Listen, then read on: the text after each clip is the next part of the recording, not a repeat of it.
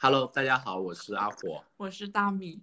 呃，那么上一期我们听 Z 总啊，Zoe 跟我们分享了他非常有意思的呃跑超马的经历。那么其实非常的风趣幽默，然后刚才笑得太用力，然后饿了，就开始吃东西。对，然后那呢，嗯，在那呢那些应该是在疫情之前的这样的一个生活，然后在疫情之后呢，因为呃大家其实也知道不能去出国去跑一些比赛啊什么。然后 Zoe 呢，她其实又发现了自己另一项爱好。那么，所以我们今天又邀请到 Zoe 跟我们再来聊一聊她目前在做的一个事。那么，呃，让 Zoe 给我们简单介绍一下她目前在做什么呢？我们可以再细聊。Zoe，欢迎。Hi，Hello，Hello，呃，很高兴啊，有这么个机会，就是宣传一下自己在做的事儿。就是，呃，我本职是在银行工作的，但是我自己一直在跑步，然后也是个吃货，对。吃对身材对怎么跑得更快，怎么样感觉更棒，保持活力，一直特别的，呃，感兴趣。所以我这几年一直在看很多健身课程啊，很多这个啊一些教你怎么减肥的课程啊，一直在学习这些东西，线上线下都有。后来在我啊就是生完宝宝之后，我用了很长时间去恢复身材，我就感到很绝望，我就觉得这个事情怎么变得这么难？嗯。恢复体力、恢复身材这么难，嗯，然后我就去搞了一个这个呃呃营养教练的证书，我就开始想通过正规的学习，系统的梳理一下我的知识，看看应该怎么做。哎，后来我就发现，哎，这玩意儿管用，科学的方式果然是有效，我就呃迅速的，就是现在是就是产，我其实产前只增了十公斤的体重，但是我之后一直减了大概十五公斤，也就是说我比我怀孕之前还瘦十斤。然后我就想把这个经验分享给很多朋友，我就开创了一个线上的瘦身训练营，就二十一天健康减肥训练营，就是对非常简单粗暴，我就是希望大家能通过二十一天的时间，学会健康的减肥这件事儿，而不是说去去做一些极端的这些节食，或者是就只知道猛跑。对我希望科学的能让很很多人，呃，以后学会方法去掌握自己，就是。变得更健康或者掌控身材的这个能力，嗯，然后我就这就是我的副业了，就现在正在做这个事情。嗯嗯，那呃你呃对你这里其也其实也已经谈到了，你开营的初衷只是说想把这种比较健康科学的一些呃方法吧分享给大家。其实尤其是在疫情期间啊，很多人在家估计都是会胖的，比如像我俩一人胖了大概十斤吧。我不信，真的真的就呃。像像之前我们一般就比如说白天工作可能没有很多时间做吃的嘛，然后就周末可能想吃点啥就自己做。然后疫情在家的时候就是哎早上家家楼下就是菜市场下去买点啥，今天中午吃点啥就整天在家里做点想吃啥吃啥就根本没有讲究嘛，所以就会身材呃发福的会特别快一点。那我们可以呃从最开始开始讲吧，比如说你的营养证那。考营养证的话，呃，营养师的一个证的话，它是需要一些怎样，就是怎么样一个经历呢？我们可以从这部分开始聊。嗯，OK，其实我我考的这个呢是比较简单的，它就是一个营养教练的证书，不能称为师。称为师的话，它是一个 RD 的这个证书，这种的话是需要你有最起码三年的本科是学，就是像学化学呀，或者是学这个营养学，嗯，然后要经过一些临床实验，要经过一些考，但是呢。其实，作为一个呃，如果你只是想要科学健康的瘦身，嗯，科学健康的去提高你的身体活力的话，你并不需要成为一个所谓的师，嗯，所谓的这个师，他可以在就是医学上，他可以就给你开一些呃有医疗作用的这样的。是，就是餐饮一个 diet，但是作为营养教练，他更多的是去激发你的潜能，让你知道如何能行动起来。嗯嗯从你知道吃均衡的饮食对你有好处，到你真正的每天能够去安排饮食，哎，是让你能执行起来。它更多的是一个 coaching 的状态，它是一个像类似帮你咨询、给你做指导、给你做反馈的一个一个职位。所以我就选择了这个营养教练，因为它第一不用占我太多的时间，我可以很快的把它考下来；第二，我不需要脱离我的主业。嗯，我觉得这是一个一个非常好的投入到我喜欢的东西这个领域里面，但是又不会花太多的时间成本啊。我我就是从这个角度开始，而且我在学习的过程中，把所有的它里面讲的方法或者是它的知识都运用到自己的身上去实验。我想知道到底好不好用，还是只是说说？那我发现真的很好用，对，是我第一个第一个受受惠的人。嗯，那。呃，你开营的话，可以给我们简单介绍一下你的训练营的一些基本情况吗？是大概怎怎样设置一些课程啊，或者什么的？对，因为我你应该也知道，我之前一直跑，所以我在吃的方面不是很注意。对对对对对。呃，跑得多的，对跑得多的人就觉得老觉得自己有这个有能力去消耗掉，觉得自己有本事，对我我能消耗，我就可以多吃。然后跑完了以后，大家一起经常干嘛呢？聚餐，然后跑的时候大家经常干嘛呢？格外的补给，结果很有可能补的比你吃的还多，或者通过跑步，通过这个长时间的有氧，其实你的你的肌肉可能掉了一些，然后你特别这个食欲特别好，对，呃，有可能这些人跑着跑着越来越壮。然后反而没有瘦，这个就是我最早期的一个状态。嗯，后来我慢慢就是了解到一些，我我自己去学了一些健康的就是课程，但是不是去营养教练的课程，就是我作为一个学员去学人家的课程。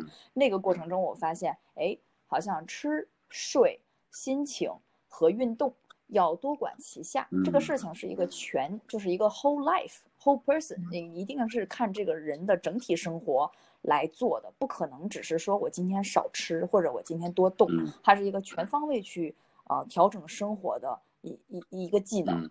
后来我就发现，嗯，这个东西很科学，然后我就开始呃，在我学习的过程中，我就开始设计我自己的课程，比如说，嗯，我的这个训练营前期可能有九天的时间是。关注这个行为的和心态的调整。嗯，我最关注的是从根本的心态上，你要呃改变。很多人他觉得我减肥就要吃苦，我减肥就要少吃，我减肥就要饿肚子。这个心态如果有的话，他很有可能去节食。嗯，还有的人觉得我只要多跑，我就可以多吃，但他往往不知道他多吃的比多跑的多了多少。嗯，他不懂计算卡路里。然后很多人还有很多人就就会觉得，嗯，他会觉得就是一定要辛苦。才叫才叫就是减肥，就是我一定要，呃，满头大汗才叫运动，才会消耗。我平时就什么都不干，健身房只干一个小时，然后我在电脑前坐个十二小时、十四小时，我也能瘦。就是很多概念性的问题是错的。嗯。还有的人他减不下来，是因为他根本就不在乎。就是我第一第一个阶段第一趴，主要是调整大家心态和认知的。对，所以我会给大家先梳理他的目标。就是一个，比如说目标动机。如果你的做一件事儿的动机是非常深层的、非常非常长远的、非常重要的，真的对和你的价值观相符合的动机，你会不自觉的去做它。别人就是阻止你，你也会去做。但是如果你没有什么深层动机，比如说一个女孩的体脂百分之十八，本身就特别美，然后她老说不，我要减肥，我不美。这个时候你会发现她没有什么动机去做的更好，她其实已经很棒了。对于非常多的人，这辈子可能也到不了她这个 level，可能。可能大米也是这样的，就是 这种彩虹屁放的很自然，对，就 所以很多人就会就会他没有动机，他老说自己减不下来肥，是因为他根本就不需要去做，或者他根本没有动力去做。我第一部分最重要的是梳理大家的动机，嗯，找到他深层的东西。比如说很多人他来他是没有自信，嗯，或者是产后恢复，或者是很多人就是这辈子都没瘦过，就我特别。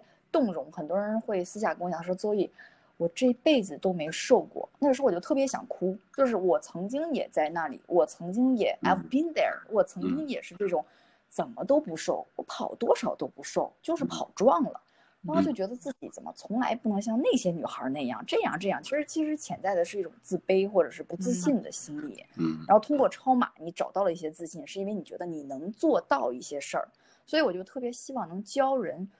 有掌控的，让自己的身体达到一个他想要达到的状态。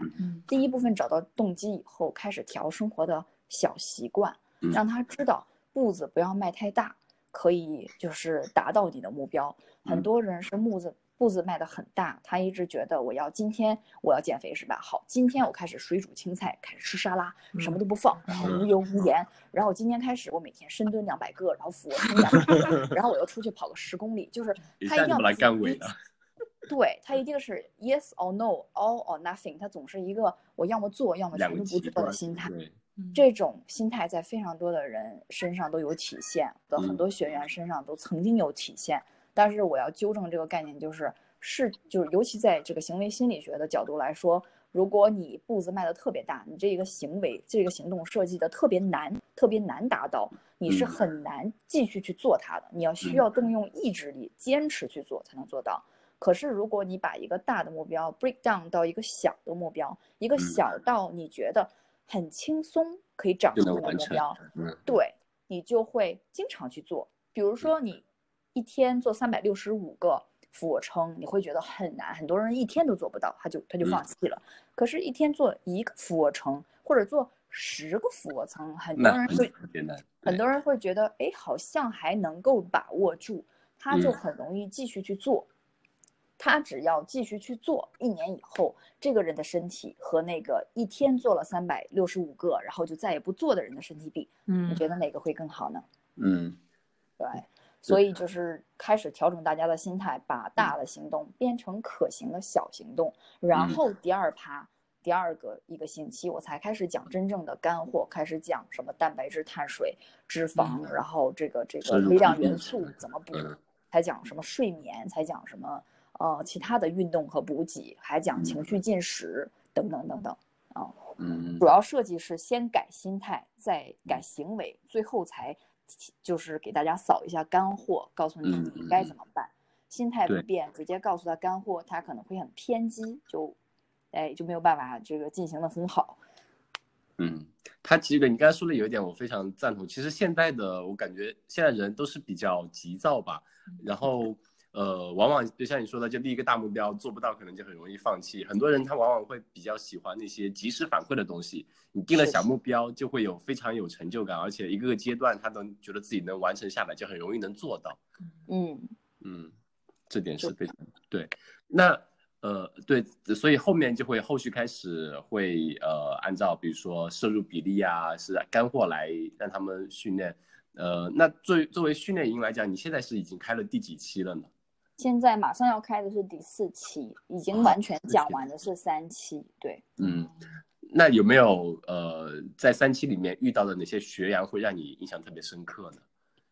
有有，其实第其实每一期都有就非常非常棒的有自我反思的学员。我是特别喜欢聪明人，我也喜欢。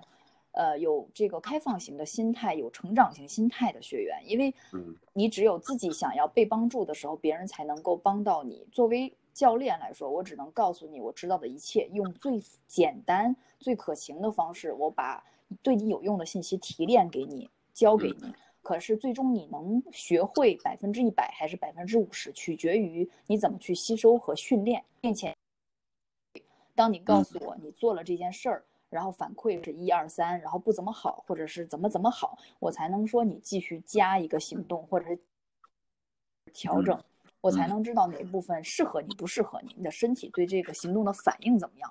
其实我最喜欢的学员是。是会及时给我反馈，包括很多就是三月份参加的学员，到现在还会经常跟我联系，经常跟我一对一。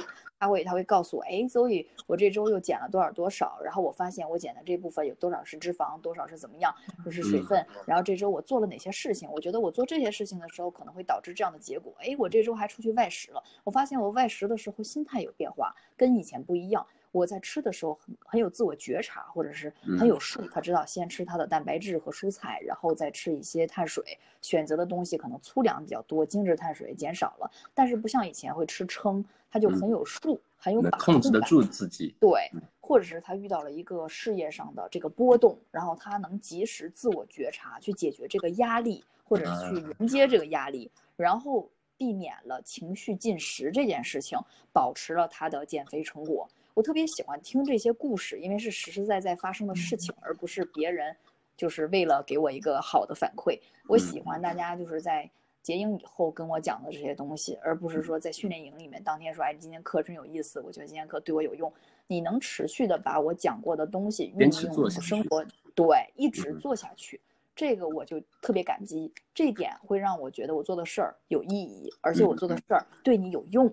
让哪怕没有用，你告诉我，我可以去调整，我可以去学习，我可以再去提高。那如果是对你有用，我就太开心了，对吧？嗯，有一个学员，他原来可能九十多公斤，嗯，女学员，然后比，较九十多公斤，对，个子比较高，也比较嗯就壮，因为他以前有这个运动员的这个基础啊，肌肉量非常大。对，嗯他看起来肯定没有那么那么重了，看起来是比较结实的这个状态哈，精神气儿。但是呢，依然他觉得九十多公斤是有点高了，他自己他要嗯减。他从呃第一期参加到现在，可能减了。他可能减了十几斤，但是估计全是脂肪，他这个体脂下来了百分之七还是多少，反正是蛮多的。对，对于女生来说这是非常快的，而且她的身体状态整个变得非常棒，嗯嗯每周都有去运动，然后就是睡眠也好了，各方面都不错，心里也非常平稳。嗯，这种我是特别特别为她高兴，因为就是她找到了适合她的方式，学嗯会了她可以运用到每一天的技能。这个是实实在在能帮他减肥，而不是说今天你来我给你啪一个食谱，然后啪一个运动计划，你就照着办。好，下个月你不知道怎么办了，然后再下个月你你更不知道怎么办了，然后再来问我要个食谱。其实最重要的是你会技能了，你学会了，而不是说你跟着我做啊做到了什么，是你要学会，嗯，这个原则，嗯，嗯嗯嗯，那呃，对我觉得呃，可能就我们我跟大米其实最开始做，也不也不是做什么，就最开始有比如说做早餐呀、然后有运动的时候，我们也会经常在微博发一些东西，然后有时候会突然会看到说微博上的有些人，他们有关注我们的，然后会也会被我们影响到，然后他们对对他们生活有一个积极的影响，做改变的时候，其实我们嗯。也会觉得比较高兴。对非常开心的感觉，对。你们这个早饭狗粮太多了，我受不了，太 nice 了，做得好，然后非常有艺术细胞，摆盘很漂亮，营养很丰富，然后狗粮还特别多，这是受不了，大米属狗的没办法，每天要吃一点。不敢看，不敢看。但但我感觉我们俩就是吃的很随意，真的想我们想吃什么有时候可能一一盘花卷，对我们那有一天发了一个那个远神说太奢侈了吧，一天吃五个花卷，一个家庭啊？真的奢侈，真的奢侈，嗯，我就我你们俩这点特别好，你们俩这点特别健康，就是我我要就是再添加个加一句话，就是嗯。人以为吃的健康，意思是说天天沙拉，嗯，没有无盐没有酱料，这叫健康，并不是。真正一个健康均衡的饮食是说，你可以吃百分之八十的非常就是轻加工的这种天然食物本来的状态，哎哎就是比较轻加工的，但是你也有百分之十、百分之二十的时间可以去吃一些你比较喜欢的，但是没有那么健康的，稍微多一些酱料、多一些烹饪方式，或甚至是薯片这种所谓的垃圾食物。你如果能够吃，但是不觉得内疚，你就是一个健康的饮食的饮饮食很均衡的人。嗯对，很多人他是极端的干净的食物，他没有办法吃任何带一点儿他觉得不健康的东西，这种、这种也是有点太极端了。对对对对，嗯所以你们这特别好，又帅又美，然后吃的又均衡，然后还可以一起享受五个大花卷儿。我们其实感觉，呃，就是怎么说呢？有时候，呃，可能也是就是你刚刚分析的其中的一种，我们就觉得自己哎跑量还可以啊，有时候一周跑个四五十，跑得多吃的多，对，就然后就对自己的。对又不太克制这样子，吃的都比较那个对，嗯，那我们再回到呃训练营这边，比如那个女孩子她其实是非常有毅力从，呃也不是就是她的整个状态能得到明显的改变。那除此之外嗯还有其他的一些例子，让你觉得她比如说参加训练营之后前后反差会特别明显的那种会有吗？有，就是也有男生，就是大概减了，我现在都不记得他减了多少斤，因为就是减了超多，整个减减掉半个人。然后就是 减半个人就男生比较容易，男生一个是基数大，另外一个他的这个练肌肉量出来的也比较轻松。相对女孩来讲，她本身的这个性别的呃趋势是女孩子本身容易积累脂肪，男孩嗯子更容易出肌肉。就是嗯他经过训练，然后经过一些饮食的调整，他确实变化很大。这个我我都觉得是，我我都觉得是很正常的。通过科学的嗯方式，你只要持续去做，一定会有变化。而且我这个训练营里面设计了很多心理行为心理学的东西，我是让嗯你认可一个事情，然后持续去做，而不是让你感到你在坚持或者是努嗯力或者在太痛苦。在 suffering 这种，对他们没有太多的 suffer，他们就觉得这个事儿怎么变得这么轻松了？这个是我比较喜欢的点，也是我想达到的效果。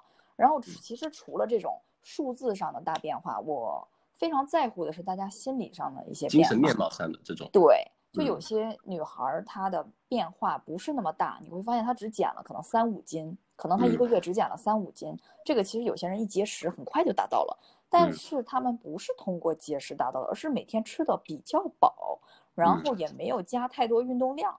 变得比较开心，然后也很清楚自己做了什么，每天他的他的目标是什么，就是我在挖他深层动力的时候，给了他们非常多的时间去内省、去思考。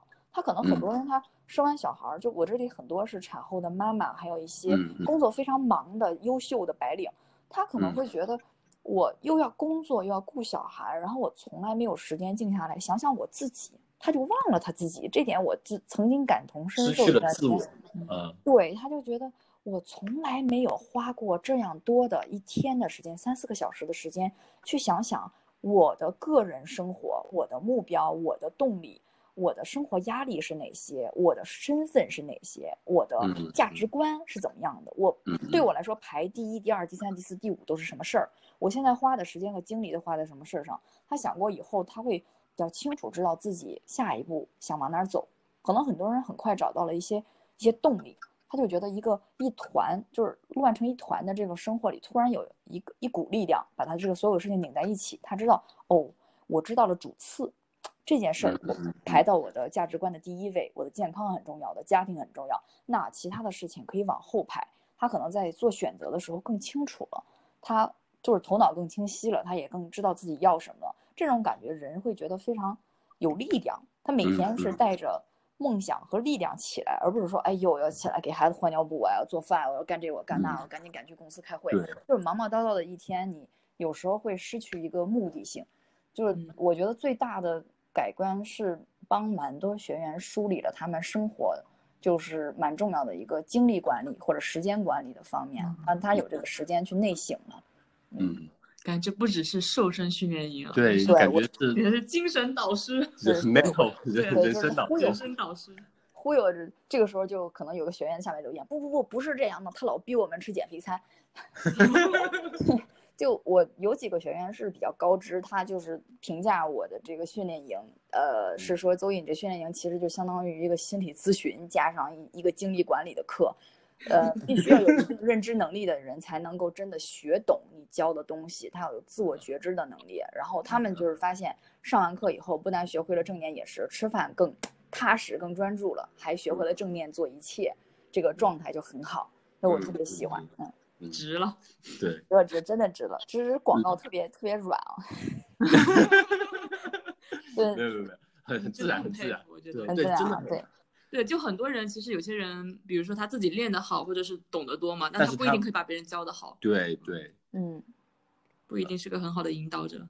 嗯嗯。那呃，学员里面有没有那种就是，呃，说的不好听是失败的例子呢？或者说没有出现很多成果的的那种学员呢？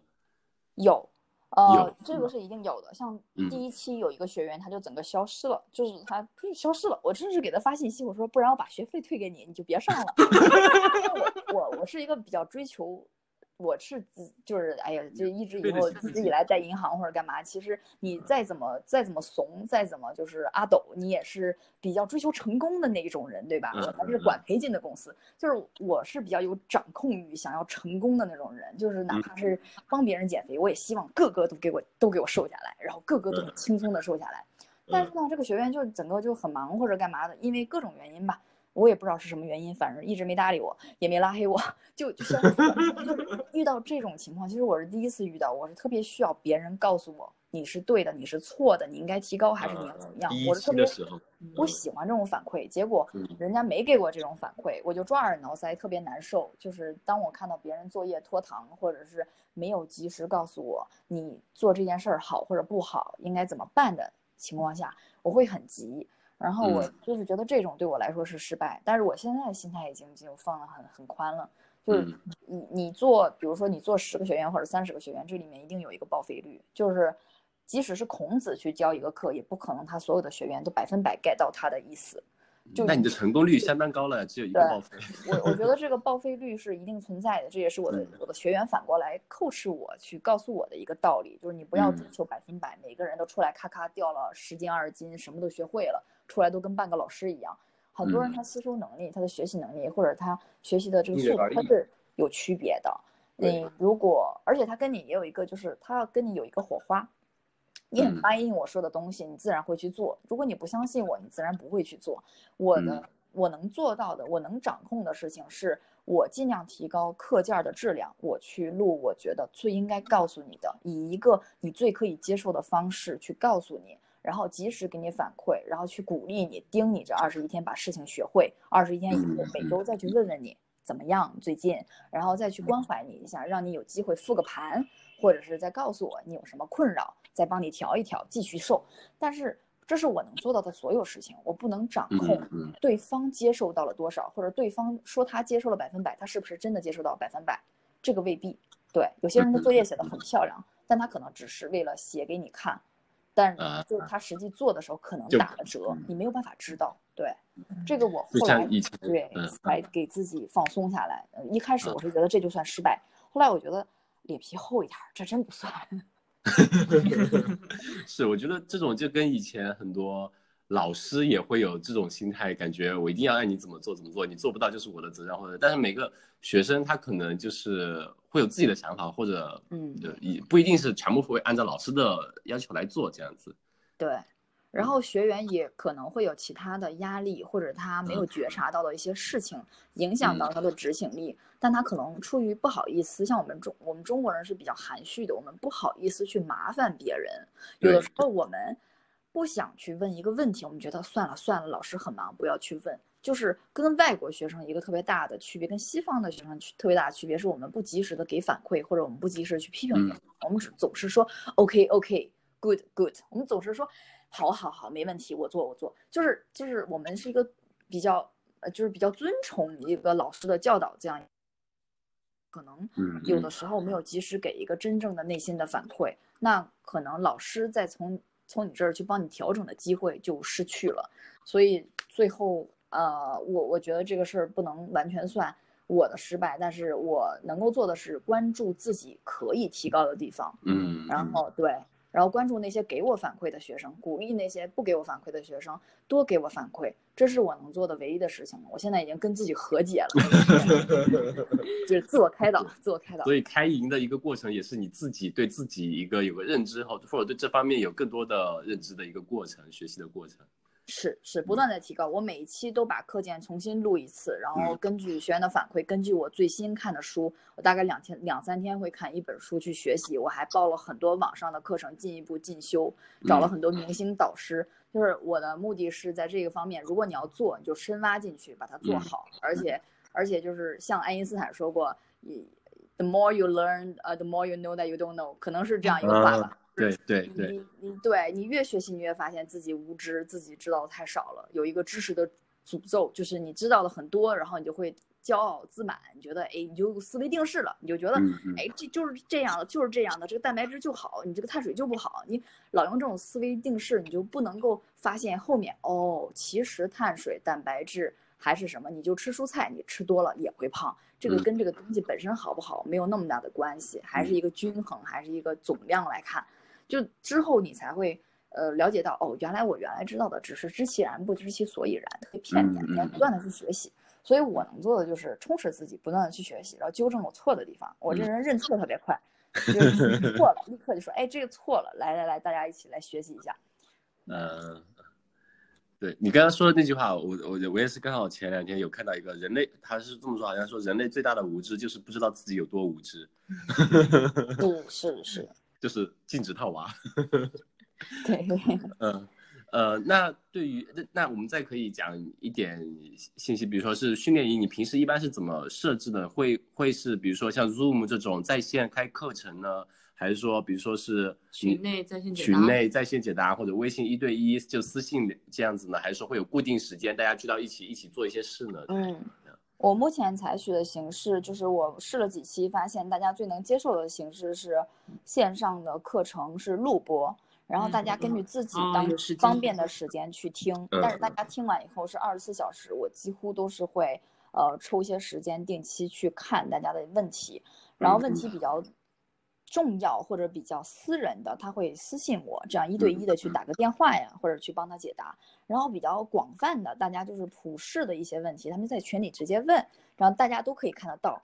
然后呃，我用的平台是人人讲平台，就是一个免费的平台，大家可以反复回放的，我觉得也挺方便。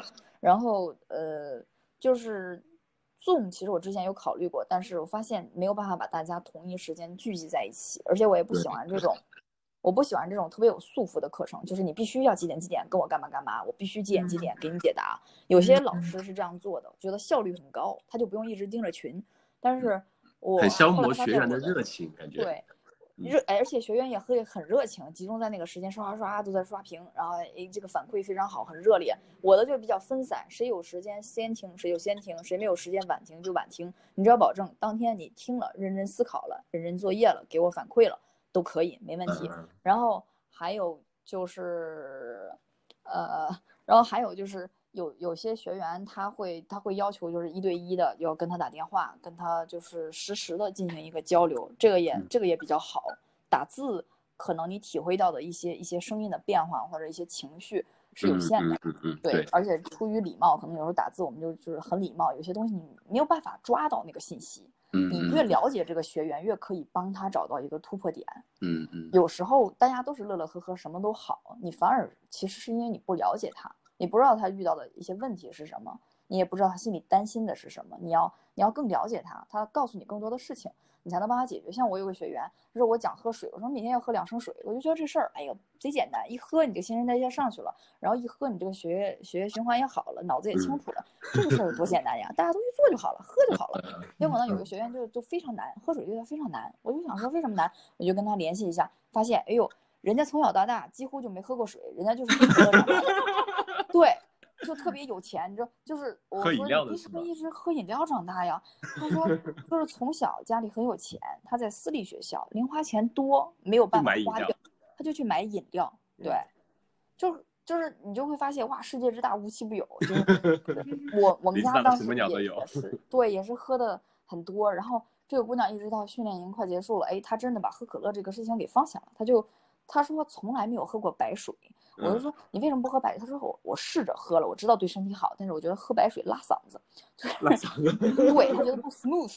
然后我就很奇妙吧，到最后他经过反复的，就是刻意的练习，刻意的去接受喝水量，慢慢也哎也接受了喝水这件事情，比原来好像没那么排斥了，也能够喝到一点五升了。就是我一直强调的是。百分之一的进步，嗯，就是不要求你今天就达到两升，你今天就跟别人专业运动员跑的一样快。你要追求的是你跟自己昨天比，每天进步百分之一，一年以后这是三十七倍的进步。我一直追求的是小进步，持续做，持续做，持续做。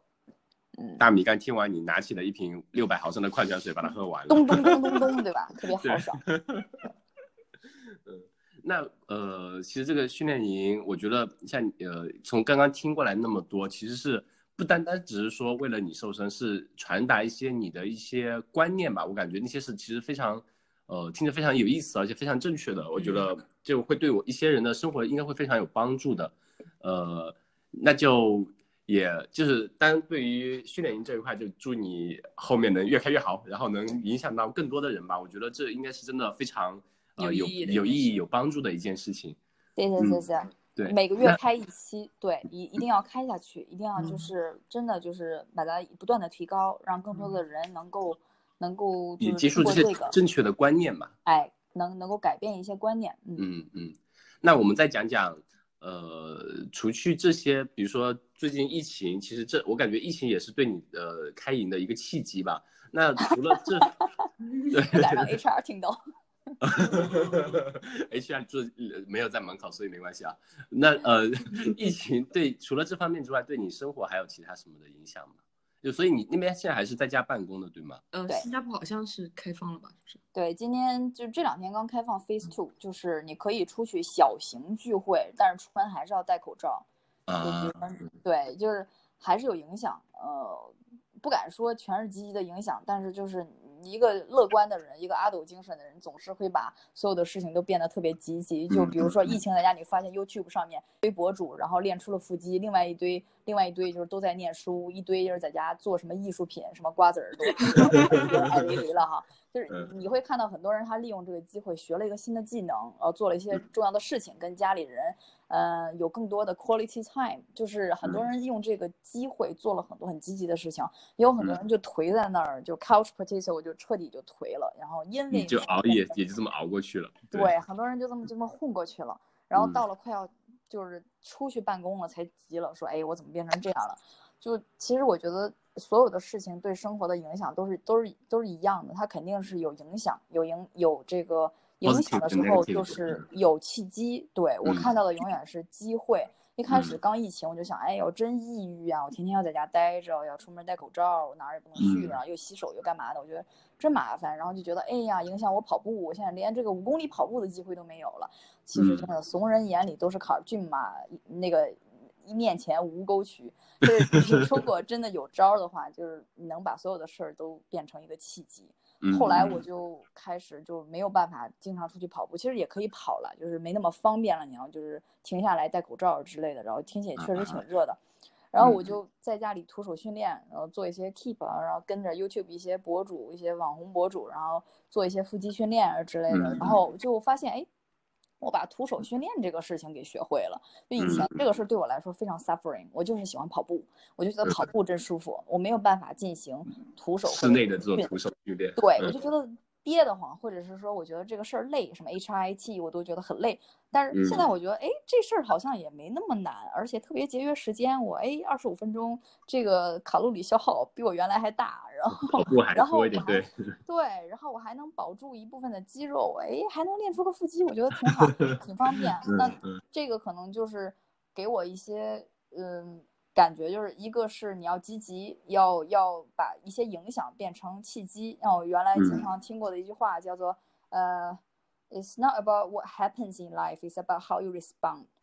嗯，永远是你怎么去应对生活里发生发生的事情，你怎么去应对它，你怎么去回应它，而不是说发生了什么事情不可能永远是好的，但是，呃，我们要找出一些机会，把它变成好的事儿。这个第一是我觉得态度的一个变化。一开始我也是很颓，因为一开始我一一看到武汉这个样子也很揪心，然后就是我喜欢的热干面。新闻。对我那时候就就很抑郁，我还病了一个星期，就吓死了，还是感冒了一个星期。因为就是我觉得是精神极度抑郁的一个一个身体的信号，就是我就觉得很也可能是在家零食吃多了，反正反正就不怎么好，又熬夜又感冒，然后就当时觉得心理上压力非常大，看这些新闻压力非常大。第一件事我是学会了。你要去学会调整，去应对这些变化。第二个，就我发现养成好习惯太重要了。如果你有一个好的习惯或者一个 hobby，你有一个爱好，一个非常坚实的爱好，这是你生活的一个基石。当你遇到问题，当你遇到困难的时候，你可以回到你的习惯，回到你的爱好上。这些事情可以给你一个出口，你就比较容易去发泄，或者比较容易去释放自己。对你如果没有爱好，你就是平时喜欢就做一些很，呃，不动脑，或者是也没有心流的这种事情，就是所谓心流 flow。你你如果平时只做一些就是这种事情，没有真正给你幸福感的事情，你你在遇到疫情，可能这些事儿也没法做了，然后就天天在家。糗人就是什么也不干，抑郁了，真的就抑郁了。对，真的很难过。但是你一旦有好的习惯，一旦有爱好，哪怕你在家，你还可以健身，你还可以读书，你还可以收拾家、做家务，你可以给家里人做顿饭，你有很多选择。可以做个艺术品，可以画画。就很多人在疫情的时候练出那么多技能，是因为他们本身有一个很好的生活的 routine，他有一个很好的习惯，一个规律。有规律了以后，你的生活基本上不会太走样。嗯嗯嗯，对。那也对，那其实可以听出来，其实你目前的状态其实非常好的，能把呃，就从最开始的有点抑郁到现在是非常积极的面对生活，然后疫情逐渐开放，然后你的训练营也会持续办下去，是非常不错。那呃，对疫情，像比如说新加坡那边刚刚开放，你会对目前的生活，或者说对后面有什么一个大概的计划吗？包括比如说。呃，甚至长远的越野跑呀，或者训练营的话，我们说了是以后要一直开下去。那除此之外，还有其他的一些，比如说短期的、中长期的目标什么的吗？嗯，其实今年的几几个目标我已经基本上就完成了很大一部分了。然后今年利用疫情这个时机，我就是报了非常多的这个线上的课程，就是一个学习的过程吧。接下来下半年就是把主业的一些。呃需要提高的技能这些东西的学习的课程都把它完成啊，提高技能，然后就是保持我疫情期间养成的一些好习惯，要把这些习惯继续下去，这样就是呃就是不费力吧。一旦这是个习惯了，就是下意识的一个行动，你不用去努力或者做计划去去完成，然后。希望能在七月份，就是从这个腹肌训练的这个这个过渡到到户外去多跑一些步，然后重新 pick up 这个越野跑的事情。希望到新加坡开到第四期或者或者彻底开放的时候，能够回去参加一下，比如说国内的一些比赛啊，这个高理工啊这些。对，近的地方可以走一走。我去澳洲，我感觉今年是够呛的。对他这边可能要呃边境关到十月份还是什么时候？对对，年底。对年底，对他，而且维州现在感觉也有点反复了。嗯，就希望今年能够大家都平安顺遂吧，不用不能追求太多，只能追求做好健康平安做的事情。嗯，对对，嗯，非常有收获的。对，感感觉跟你呃上了免费上了一次课，上了一次课，对，从头从头到尾。其实跟跟你一起就刚刚聊过来之后，其实我们能发现我们身上有很多问题。嗯，就我们比如说，首先最开始说的就是那些饮食方面的呀、运动方面的呀，这个就是一点了。然后在后面，我觉得生活积极，我们俩倒还都挺挺还挺积极的。就呃，然后这其他就是一些习惯方面的养成，比如最近大米呃，就因为呃买了那些书什么的，我们是有在看，然后也就在养，就想把那些读书养成一个习惯嘛。之前都看那个电子书嘛。感觉可能还是没有纸质书来的那种有感觉，然后最近就想说把纸质书能多读一点啊，且有时候会就我们突然想到这个也是有一有一次，就有时候突然想到说，哎，我们好像在看夕阳的时候，除了说漂亮，除了说好看，好像就很匮乏。对于一个很很好的事情的时候，我们除了说牛逼，好像别的词也都想一下子就想不出来。那时候才会意识到自己好像真的就是。很匮乏，对于文学素养或者说一些语言的这方面的东西表达能力啊，就很匮乏。所以我们当时开这个 podcast 也有这方面一个原因吧，能让自己的表达欲能更强一点，而不是说就，呃，就这样就，对，就还就感觉失去跟别人交流的一些东西了，然后也没有那种表达的能力了。我感觉这些东西就跟你聊过来之后，会能帮帮助我们自己，嗯，梳理一下自己有有很多可能没做到的东西，可能后面也会慢慢要提上日程，要去做到这样子。你们太积极了，真的是，要你看到就是读书都特别积极，嗯。说是这么说，其实我的话并没有变多，不，我依旧话很少。就他他在这个 pod 跟你的这一期 podcast 里面，应该是跟所有在所有的 podcast 里面上，我们做了那么多期，二十一期里面话最多的一次了吧？真的，那我很荣幸，非常高兴。就前面前面前面那一集，他真的是问了好多，就一直有。我发现规律，我是跟女性嘉宾话多比较多。而且主要是 Zoe 讲的都都都非常有意思，然后我们也都是非常非常喜欢的。那么，呃，Zoe 你介不介意，比如说我们把你的，比如说微博呀，到时候艾特一下你，我们呃到时候会上传这一期在我们的那个主页上面，然后大家可以，比如说有这方面的问题可以来咨询你啊什么的。嗯，特别开心，对，特别好。嗯，好的，那我们今天就可以先到这边，谢谢 Zoe 跟我们分享这么多，谢谢，谢谢，非常有收获。嗯，好的。那你那边早点休息。